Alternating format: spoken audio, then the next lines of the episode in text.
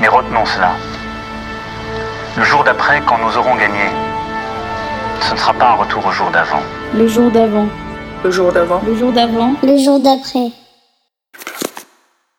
Bonjour. Et vous, comment rêvez-vous le monde d'après? Le monde de l'après-coronavirus Emmanuel Macron l'a affirmé, le jour d'après ne sera pas un retour au jour d'avant. Alors la rédaction de Oui Demain, avec les artisans du podcast, l'ont prise au mot. Nous avons posé cette question à diverses personnalités.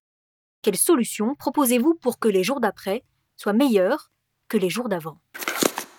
Aujourd'hui, depuis son lieu de confinement, Étienne Klein, physicien et philosophe des sciences, nous met en garde contre l'amnésie collective qui suit souvent les épidémies et appelle à réinvestir l'idée même de futur.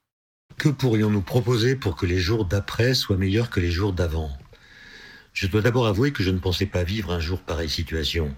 Ce mélange paradoxal d'urgence et de calme, de course contre la montre et de confinement tranquille, d'hyperconnectivité numérique et de jachère sociale.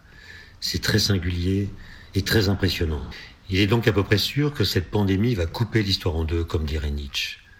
L'après ne sera pas la continuation à l'identique de l'avant. Il faut toutefois se méfier d'une chose que les historiens nous ont apprise. Presque toutes les pandémies des siècles passés ont enclenché, peu de temps après leur achèvement, des mécanismes d'amnésie collective. Il s'agissait de laisser loin derrière soi les traumatismes qui avaient accompagné la catastrophe. Du coup, les leçons qui auraient pu en être tirées n'ont pas été retenues, elles ont été refoulées. La priorité, c'était de réactiver la vie d'avant de façon encore plus frénétique. Mais il se pourrait bien que le petit coronavirus nous donne l'occasion d'échapper à cette apparente fatalité. Lui dont les effets sont si macroscopiques qu'il est parvenu, par une suite de réactions en chaîne, à confiner près de la moitié de l'humanité, changera sans doute le monde de façon vraiment irréversible, avec d'autant plus de facilité qu'aucun d'entre nous n'était vraiment à l'aise avec le monde d'avant. Alors, à nous de tirer le meilleur parti de cette étrange aventure. Commençons par un petit exercice de mémoire. Qu'est-ce qui nous occupait il y a seulement quelques mois?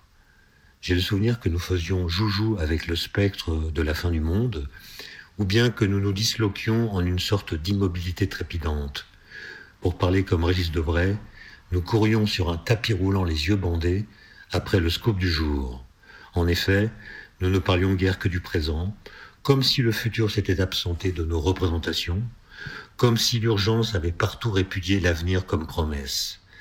Le monde de demain était ainsi laissé en jachère intellectuelle, en lévitation politique, comme jeté dans un trou symbolique, voire carrément privé de possibilité d'existence par les thèses des collapsologues. Or, que se passe-t-il depuis que l'épidémie a fait bifurquer le destin planétaire? Bien sûr, nous sommes tous concentrés sur le très court terme, sur la manière la plus efficace de gérer la crise sanitaire et la crise économique, mais dans le même temps, chacun d'entre nous se sent invité par la force des choses à réinvestir l'idée de futur. Depuis quelques jours, des forums rassemblent ici et là de multiples acteurs qui discutent, proposent, élabore des scénarios tenant compte d'une part de ce que nous voulons pour l'après, d'autre part de ce que nous sommes en train d'apprendre et de comprendre grâce à cette expérience inédite. C'est ainsi qu'en seulement quelques semaines, par un effet paradoxal de la catastrophe en cours, la flèche du temps s'est renversée. L'idée qu'il y aura demain un autre monde a remplacé l'idée de fin du monde. C'est tout de même pas rien. Ce monde de demain, ce monde qui nous attend ou que nous attendons, il s'agit enfin de le penser. Dans son livre Le théâtre et son double, Antonin Artaud faisait remarquer qu'une épidémie a ceci de commun avec le théâtre qu'elle pousse les humains à se voir tels qu'ils sont. Elle fait tomber le masque, écrit-il. Elle découvre le mensonge, la veulerie, la bassesse, la tartufferie. Fin de citation. Alors profitons-en, car en marge des ravages qu'il fait et va continuer de faire, le coronavirus a bel et bien quelque chose d'authentiquement métaphysique.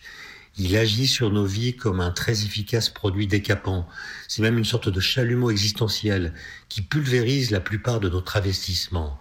Nous sommes mis à nu. À cause de lui ou grâce à lui, je ne sais pas ce qu'il faut dire, il est devenu impossible de se mentir ou de se raconter des histoires. Nous allons donc devoir vraiment prendre au sérieux ce que nous savons depuis longtemps, mais faisions semblant de ne pas croire.